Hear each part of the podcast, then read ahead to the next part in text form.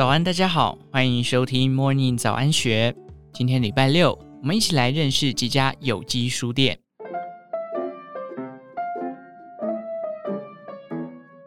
书店是许多文化人的梦想。除了商业书店，台湾乡里村镇中藏着很多和一般书店不一样的有机书店。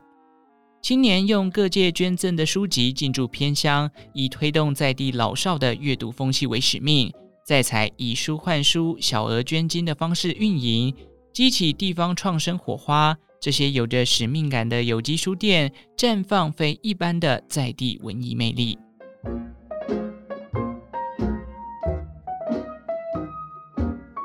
有机书店的概念创始人卢文君，原本是科技业高管，二零一四年因工作关系来到关西。发现了荒废闲置的石店子老街后，爱上了老镇的氛围，并在此落脚。原本只是单纯将藏书搬进老街工作室，让邻居自由交换或借阅书籍。没想到换书的人越来越多，才让他萌生正式成立书店的念头。但他想开的是能建立人与人的关系，且推广阅读的在地平台。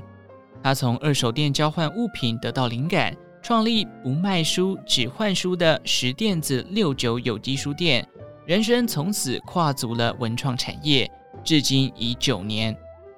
红河砖瓦平房改装的空间里，木质老书架摆满数千本藏书，墙上挂着客家传统果实照片展。因身处客庄老屋，卢文君钟爱老屋创生和客家文学书籍，还举办故事朗读、音乐会和文学工作坊。甚至让年轻作家白宇轩驻店写作两个月，出版了《小镇地方学》，叙述短居关系的日常见闻与心情。他以有机书店带动邻里街坊的活络，更陆续吸引了陶艺家、植物染职人、文青咖啡厅进驻老街。当初推动有机书店时，卢文君也曾被在地耆老反对，耆老们觉得打扰了小镇原有的宁静。但他从社区关怀和信任感出发，先在关西创始店举办共好食堂，让社区妈妈来煮料理，邀请邻里老少共食，彼此聊天关怀，仿佛是在地的活动中心。在卢文君的推广下，有机书店开始百花齐放，包含去年开幕的王宫万峦书店，他开设的直营店有八家。加上其他返乡青年东漂族所开的据点，在全台开枝散叶达十四家。卢文君说：“有机书店用一种逆向操作的方式进驻偏乡，在看似不可能的环境中找到了生存的方式，慢慢发展出一种串联的品牌概念。这是一开始我也没有预期到的结果。书店在年轻人的带领下，也发展出属于当地的人文特色。”像是位于客庄的万峦有机书店，交由返乡的客家女青年罗秀玲当店长。她在店内陈列客语诗，选书也以客语文学为主，将客家味融入书店的 DNA。苗栗的猫狸有机书店则透过艺术介入社区，吸引艺术家驻村创作，以书店为中心打造艺术老街，吸引观光人潮。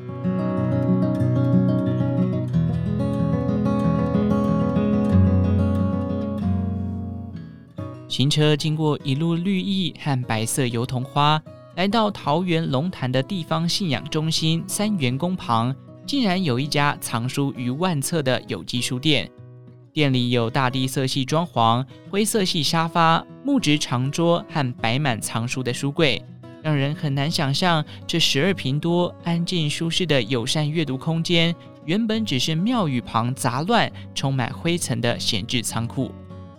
从小在龙潭山区长大的创办人胡佩环，原本在台北跟先生一同经营室内设计公司十余年。为了与年迈父母和亲人有更多的时间相处，二零一八年带着一双女儿返乡，同时也萌生起想为家乡做些什么的念头，积极参加各种地方创生的活动。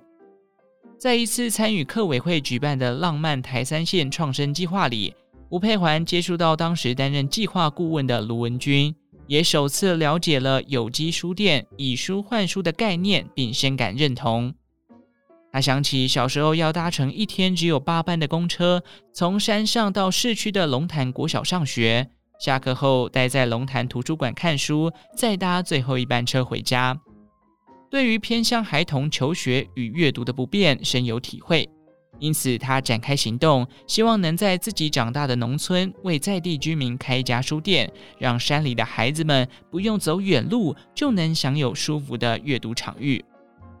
当地的三元宫是乡亲常常走踏的地点，还有哪里比他的仓库空间更适合当书店呢？于是，在二一年，他取得三元宫主委徐福正的授权同意后，运用室内设计背景，花费约五十万元改建仓库，找二手家具、书柜，装冷气与木质地板，不假他人之手，亲自设计空间。加上来自桃园市政府、客委会和书发部部长唐凤等各界人士捐赠的万本书籍，以身在庙宇旁的书屋就这样形成了。至于店名“越过山丘”的由来，吴佩环解释：“越”有阅读之意，且老公和我都很喜欢李宗盛的《山丘》这首歌，加上书店也开在山上，因此得名。而开幕两年来，来访的客人以孩童、青少年与陪同家长为主，因此店内的捐书类别也以童书、儿童科学类与婆妈喜爱的心灵类书籍最多。除了附近的孩子、邻里长辈造访书店之外，还曾有四口之家每两周便从竹南专程开车来光顾，总参访人数已经突破四千人，让他相当感动。吴佩环同时在店内贩售桃园小农的东方美人茶叶、咖啡，推广在地茶农艺术家的童书绘本，更不定期地举办客家美食教学、文化讲座等活动。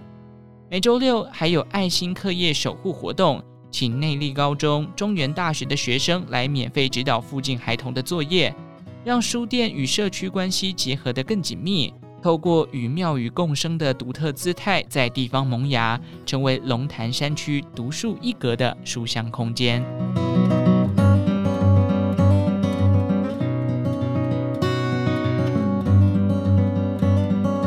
台中清水区有一栋不对称斜屋顶的钢构白房。充满设计感的外形，在车来车往的产业道路上格外显眼。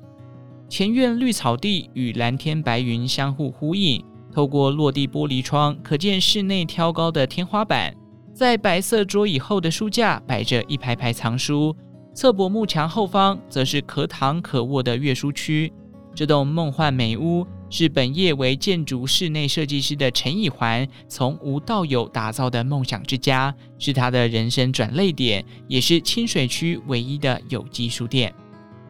九年前，丈夫因车祸意外过世，留下两个年幼的孩童。遭遇人生巨变的她，原本仍住在婆家，但孩子长大了，需要更大的生活空间。她也想从失去挚爱的伤痛中慢慢恢复并振作起来。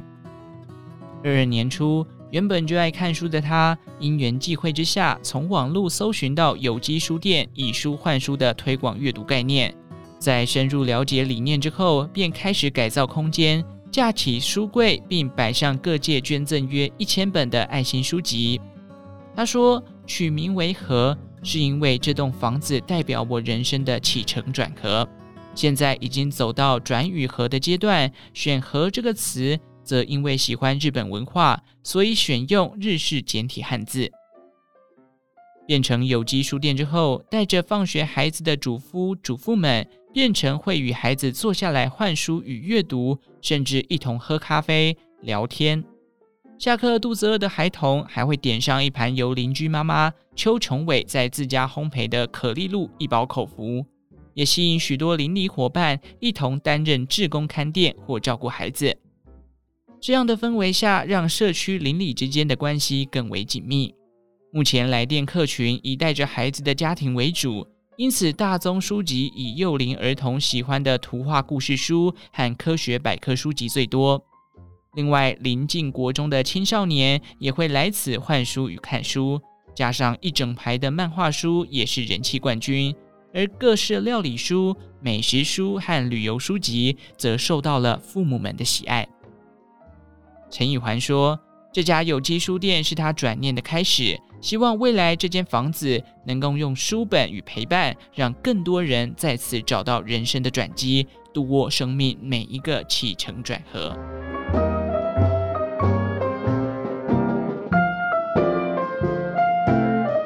全台人口数最少的镇台东关山，去年底开了镇上首家书店。创办人陈浩宇在台北长大，原本从事旅游业，一开始是担任国小老师的妈妈退休后，移居台东盖屋经营民宿。二零二零年疫情重创旅游业，让他决定到台东帮忙。陈浩宇说。经营民宿后，才发现为什么观光客都往池上或鹿野跑，没有人发现关山的美呢？因此，他开始运用自身专长，研究在地历史与资料，架设台东关山地方资讯平台网站来推广。他更自己当起导览员，带领民宿游客在小镇深度旅游。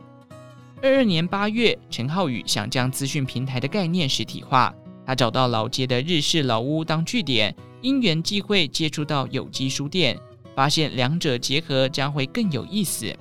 他说：“以二手书作为媒介，在地人或外来人都能透过书本当名片，交换自身故事，也分享观光资讯，让空间得到最大效益。”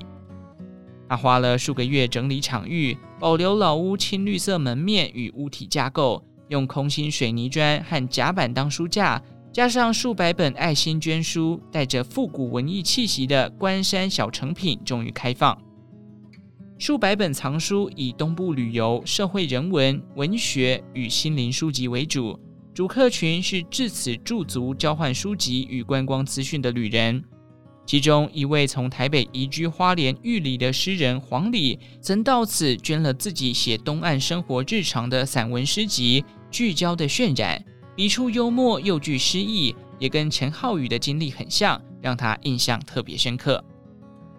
陈浩宇说：“这里交换的每一本书都是一个人的故事，透过大家带来的书，可发现每个人的生命历程和个性喜好。旅人与在地人用书本串联了人与人之间的故事，也分享关山小镇上值得深游的景点。这个东漂族女孩用自己的力量，让老镇开启新篇章。”以上内容出自《今周刊》一三八七期，详细内容欢迎参考资讯栏下方的文章连结。最后，祝福您有个美好的一天，我们下次再见。